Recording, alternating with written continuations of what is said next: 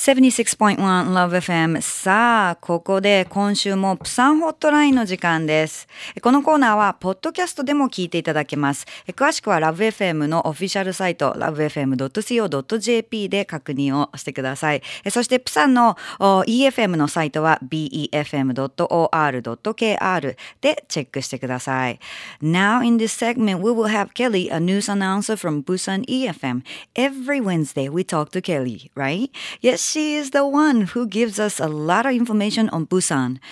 Oh, if you have any questions, you can leave your questions at 761 at lovefm.co.jp. That is our email address. And the fax number is 092 715 7610.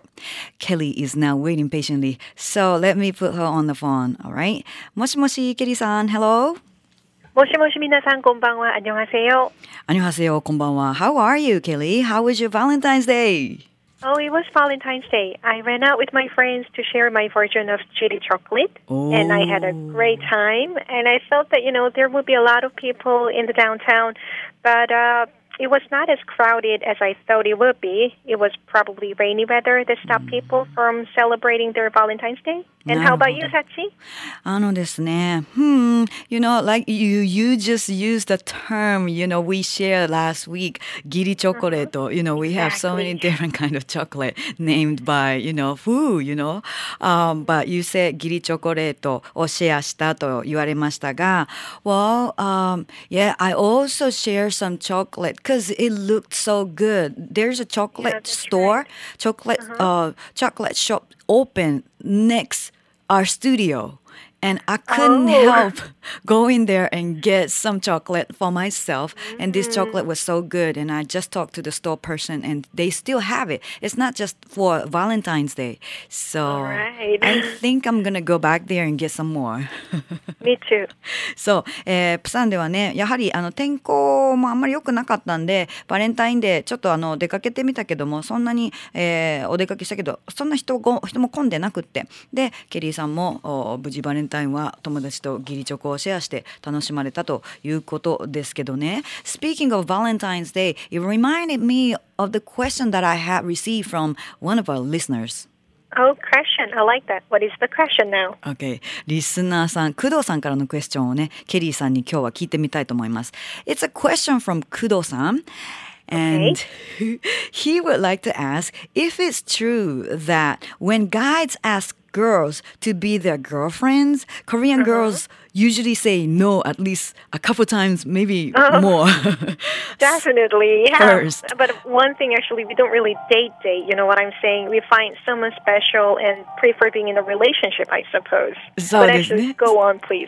そうですね。まああの、Mhm. そもそもね、あのあの工藤さんの質問っていうのは、その韓国の女性っていうのは男性の誘いっていうのを最初の2、3回は断るっていうのが普通なの。なんだったりするんですかっていうクエスチョンがあったんですけどもまあみんなね真剣なそもそも交際を求めてるからねそんな簡単には思われたくないっていうのはそれはあるかもしれないわよねってで so Alright, so so the question is guys there are always supposed to be aggressive when it comes to asking girls out?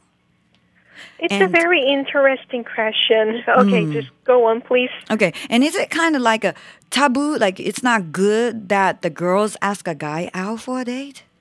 Well, my answer to the question is well, it's kind of difficult to answer. You know, generally speaking, mm. I should probably should say no. Mm. Guys are aggressive here usually, and it's sort of true that girls say no first few times when boys ask her out. And a lot of Korean girls think that we should not be emotionally easy. Hmm, hmm, hmm. But it may sound kind of tricky, but I can tell that there's difference between saying no, no, you know, like no, and saying I'm saying no now, but uh, I know you will ask me again out, and then I will say yes, mm, that kind of no, you know. There's like a two different no's. So it's ah. kind of like a game, and this whole game is called miltang in Korean, actually. Milton. Yep. Like a push and pull, you know? へえ面白い。あのですね工藤さんのクエスチョンっていうのはそのお、まあ、だから最初の23回女性が断るっていうのは当たり前なんですか？ってそしたらじゃあだいぶ韓国では男性がこのお交際を申し込むとかデートに誘うとかいう時にだいぶ積極的じゃないといけないのかとアグレッシブじゃないといけないのかっていうふうに聞いたんですけどそれプラス女性の方からじゃあ誘うのはタブーだったりするんですか？って聞きました。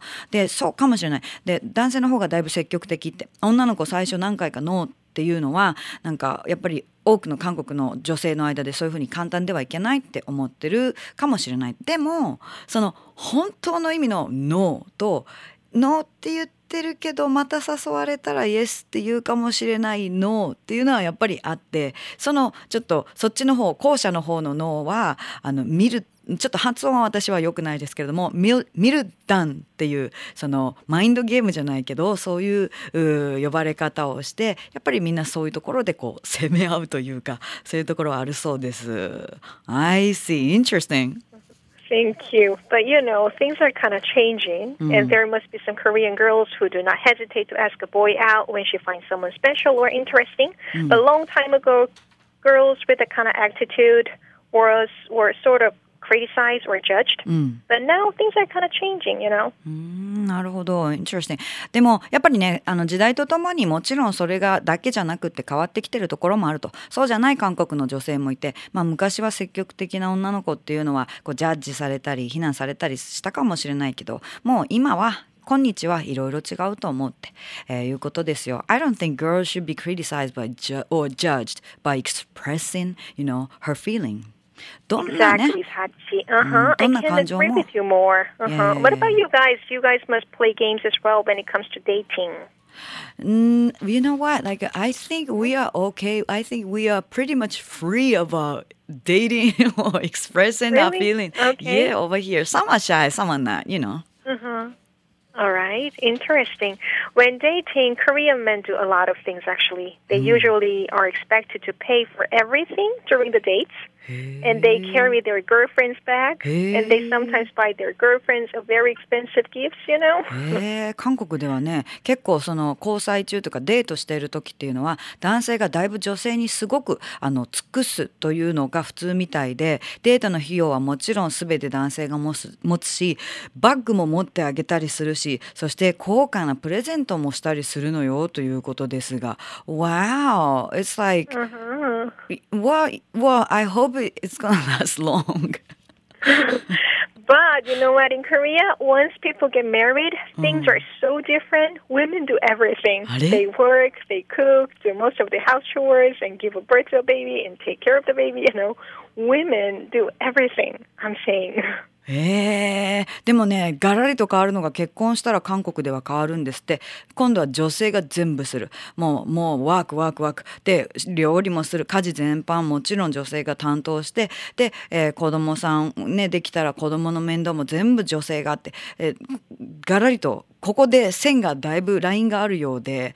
Wow, I didn't know there's such a big difference between dating and marriage. I know. Uh, I don't know why. okay, Kelly, I, I I have a question too. What is your question, Sachi? Okay, it's not a question about dating or something. Okay. But I happen to hear about Koreans using retro cell phone handset. It's a phone that looks like a very old phone, like a vintage. Okay.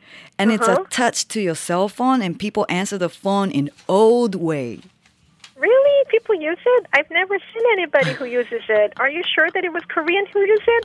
I don't think so, Sachi. I'm sorry.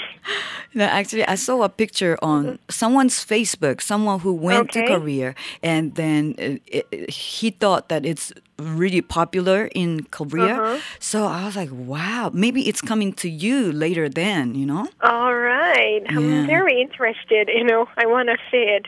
Oh. Okay, I, I will try to find the picture, you know. Okay. On okay. the Facebook. Uh-huh. Okay, no problem. Kelly, it was very nice talking to you. Man, woman, Korean man, Korean woman, Japanese man, Japanese woman. I know we can talk for 24 7. All right, that's right. It's now time to wrap up the segment, though.